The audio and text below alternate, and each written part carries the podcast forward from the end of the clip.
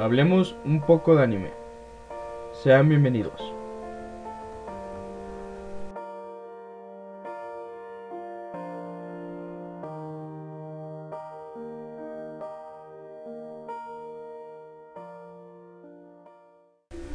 ¿Qué tal amigos? Esperemos que estén bien y que su día haya estado de maravilla para ustedes. Mi nombre es Emiliano Revelers y mi compañero es Axel Paniagua. Queremos darles una calurosa bienvenida a nuestro podcast.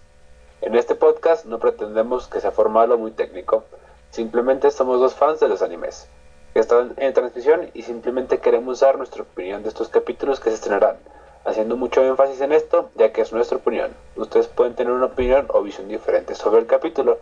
Acompáñenos en este nuestro primer episodio. En el episodio de hoy veremos lo que pasó en el capítulo que se estrenó el pasado domingo, específicamente hablando del capítulo número 9 de Kimetsu no Yaiba, titulado Tras derrotar a una luna creciente. Primeramente, mi compañero y amigo y yo daremos nuestra opinión personal de este capítulo, que sin duda alguna nos dejó con el, la piel de gallina y las bocas abiertas. Pues para empezar... Empezando con nuestra opinión, adelante, tú primero. Para empezar, el capítulo estuvo muy bien. La animación no hay comparación ninguna a la primera temporada. Sin duda alguna, creo que la animación de esta temporada está haciendo un muy buen trabajo. Y nada, el capítulo fue una locura. Desde el inicio hasta la terminación del, capítulo. Deja mucho suspenso, muchas cosas. Como por ejemplo cuando le cortan el brazo al, al Isui Creo que así se llama, no me acuerdo bien. Y ya cuando termina, que vemos que el, el demonio le atraviesa el pecho a uno de nuestros protagonistas, que es Inosuke. Y vemos como ese acto hace que, pues por decirlo así, que perdamos algo de la esperanza, pues porque vemos al pilar sin un brazo, a nuestros tres protagonistas ya muy debilitados, ya casi moribundos. Y más si no es que pues que fue atravesado con el con una guadaña.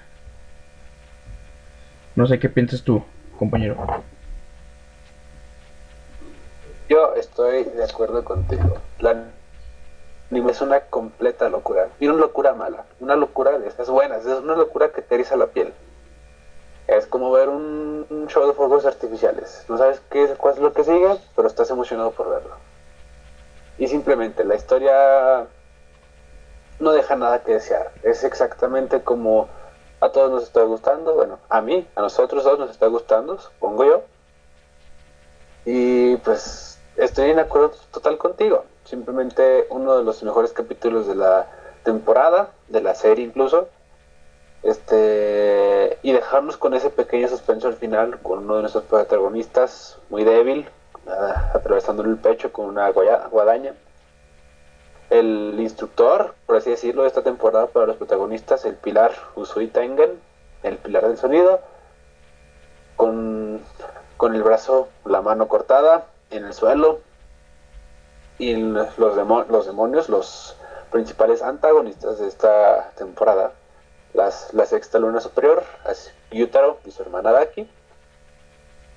En su punto, pues, ¿qué se dirá? Más alto, simplemente sin un solo rasguño. Es.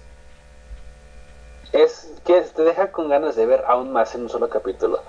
Pero pues la productora, la emisora no es tonta. Quiere más rating y no lo va a dejar todo en un solo capítulo, ¿verdad?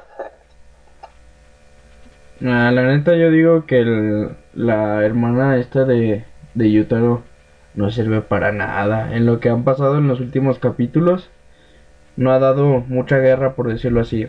Yo creo que mm, está como como nerfeada la, la demonio. Porque siendo realistas pues no ha hecho gran daño. empezó a hacer daño ya cuando su hermano despertó. Yo estoy de acuerdo contigo. Fíjate que incluso leyendo, analizando más sobre estos personajes que tanto queremos, leí un dato curioso. De hecho, en el manga original se dice que el demonio principal, se podría decir Gyutaro, tenía el puesto de cuarta luna superior. Solamente detrás, del, obviamente, de las otras tres, que no queremos dar spoilers, entonces no diremos nombres. Y sobre todo del, gran rey de los demonios de Musan, ¿verdad? Pero está en el puesto 6 por la debilidad de su hermana. Que, repito, estoy en acuerdo contigo. Incluso al, como en el cuarto, sexto capítulo de esta temporada, nuestro protagonista Tanjiro, que no está libre de un pilar, le dio pelea, mucha pelea, y casi pues la mata, hasta que llegó pues el gran Papucho Tengen.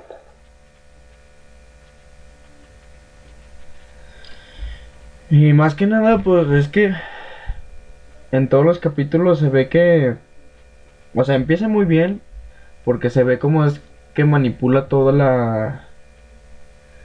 donde vive, ¿sabes? O sea, todo lo que tiene que ver con la dueña de las de las esclavas que viven ahí, de las que son contratadas y todo eso. Se empieza a ver algo fuerte, pero conforme van pasando los episodios, pues se empieza a decaer. Le cortaron, creo que tres veces la cabeza. Y. Pues nada más, o sea, no se me hace un demonio relevante como en otras temporadas. Que por ejemplo en la al final de la temporada 1 pues el creo que dio más, más guerra la demonio la última no sé si era una luna o no pero le dio, le dio más guerra a, a Tanjiro que, esta luna que se supone que es más poderosa que la anterior bueno, eso si tenemos en cuenta que Tanjiro no es el mismo. Ha recibido entrenamiento desde esos últimos episodios de la temporada 1. Y estás en lo correcto, si era una luna, más era de las seis lunas inferiores. Pero pues mira, después de... Estamos enfocados ahorita en platicar del noveno episodio, ¿verdad? Pero enfocándonos en todo lo que ha pasado desde la temporada 1, desde la, el arco del tren infinito, que perdimos al Pilar Rengoku, el Pilar de la Llama. Tanjiro ha crecido mucho exponencialmente, si, lo puedes ver, o sea, se puede notar. La parte en la que se enfrenta a esta sexta luna superior de aquí, con los ojos, este, ¿cómo se dice? Llenos de sangre, literalmente. Simplemente, no es que Daki sea débil, simplemente tal vez no está eh, explotando sus capacidades, o tal vez sí, es muy débil y nuestro protagonista son mucho para ella. Yo solamente puedo decir que todo lo que están haciendo con esta serie me está encantando, me está fascinando. Y pues recordemos que son personajes ficticios, todo estará bien. Muera quien muera, todo estará bien. Pero no, anoche la sal, no queremos que nuestro nuevo pilar fallezca como en la primera temporada se murió nuestro Rengoku. Y creo que los demás personajes principales, que es Zenitsu y Inosuke, creo que han dado un giro muy enorme, más Inosuke creo. Porque a pesar de que Zenitsu nada más tiene una postura, no la ha perfeccionado a su 100%, ¿sabes? Y Inosuke, en el capítulo que pudimos ver esta vez, tiene dos nuevas posturas. Y en una de esas posturas es la que hace que pueda cortarle la cabeza al demonio antes de que sea atravesado por Yutaro. Exactamente. Y ahora, ya lo bueno es que faltan muchas temporadas para que este anime termine. No hay que dar spoilers, repito, no hay que, sin spoilers este podcast totalmente. Pero mira, queda mucho camino para recorrer para los tres protagonistas, para los pilares, para todo. Quién sabe, tal vez Zenitsu algún día llegue a presionar su técnica, pero estoy total de acuerdo contigo. Y no es que hasta ahorita va siendo yo creo que el segundo pues mejor avance. Obviamente nuestro protagonista principal Tanjiro tiene que ser el de mayor avance, ¿verdad? Pero que, incluso que su estilo de respiración, que es de la bestia, lo creó él mismo, no se lo enseñó a nadie, se lo, enseñó a sí mismo. Y eso es de admirarse, sinceramente, es de admirarse. Y pues creo que de suponer que no es tan fácil crear dos posturas. O sea, las posturas que demostró en este capítulo y en el capítulo anterior, podemos ver que, pues si no es que ha dado un giro bueno. Porque ah, al parecer de las primeras temporadas vimos a un Inosuke más ofensivo, más al ataque, sin pensar bien lo que va a hacer. Y en estos últimos capítulos vimos que eh, se concentra más en la pelea y deja de ser tan... ¿Cómo se le puede decir? Pues sí, tan ofensivo y agresivo, ajá. En resumidas, En resumidas cuentas, el capítulo fue una joyita. Una joyita. Sí, realmente fue una joya. Y la buena noticia es que quedan alrededor de otros cuatro capítulos. Queda la mejor parte. Creo que son. Son tres capítulos más y creo que el que viene, el que se estrena este domingo va a ser de 45 minutos, creo. Emocionante noticia. Y pues bueno, un otro dato relevante que resaltar. ¿Qué opinas de este nuevo pilar? en el, la temporada pasada nos introdujeron a, los nueve pilares, vaya, pero en sí nos introdujeron a uno en la temporada pasada, que fue Kyojuro Rengoku, el pilar de la llama, a quien todos recordamos por el especial del tren infinito, y anda hasta aquí. Nos lo mostraron como un pilar muy positivo, muy asertivo, apoyando todo siempre. En esta temporada yo veo al pilar, en Tengen, de veras muy diferente a como era Rengoku. ¿Tú qué opinas? ¿Tú cómo lo ves? Pues es que Rengoku era más eh, más pensativo en cada cosa que iba a hacer. O sea, él se mantenía estando un paso adelante de lo que iba a ser cualquier demonio. Obviamente su poder, pues, hasta el mismo Usui dice que era más poderoso que él.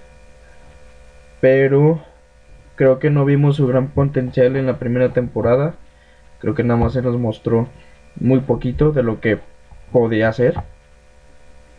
Y en esta nueva temporada creo que han desarrollado mejor el personaje de, nuestro pilar. Podemos ver un poco más de su historia que como con Rengoku. Podemos ver que era un shinobi y que estaba harto de ser shinobi. Y que de una forma pues no quería morir sin hacer sin lograr algo. De hecho, en este capítulo se podemos ver cómo es que sus esposas, una de las más importantes que sale al inicio literalmente del capítulo, dice que es hora de, retirarse, pero no sin antes matar a una luna superior. Y entonces yo creo que este pilar no tiene nada que ver con Rengoku, la verdad. Ah, claro que no, son dos personalidades muy distintas. Uno era muy asertivo, seguía su camino, eh, aprendía y solo quería aprender más.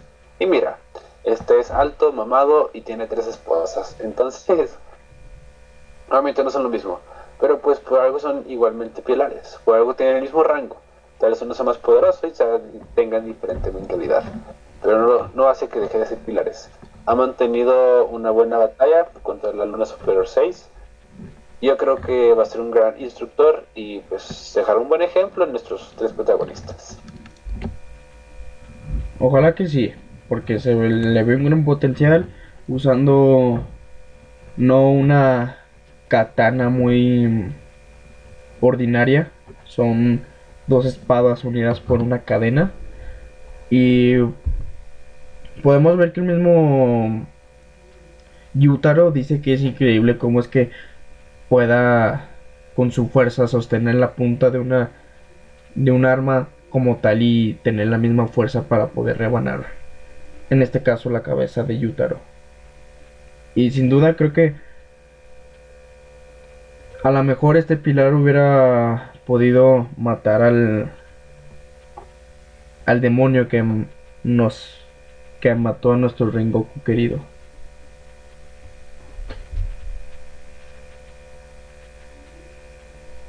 Yo, yo creo que estoy de acuerdo contigo. Sinceramente creo que estamos muy en el mismo camino tú y yo, en la misma opinión. Pero pues sí. Yo regresando al punto que dije, ambos son pilares. Por algo ambos tienen el mismo puesto. Y ojalá sí, ojalá, estoy de acuerdo contigo, ojalá y deje alguna buena enseñanza en, nuestros tres muchachos protagonistas. Nunca se sabrá si podrá derrotar al, al superior que mató a nuestro Rengoku.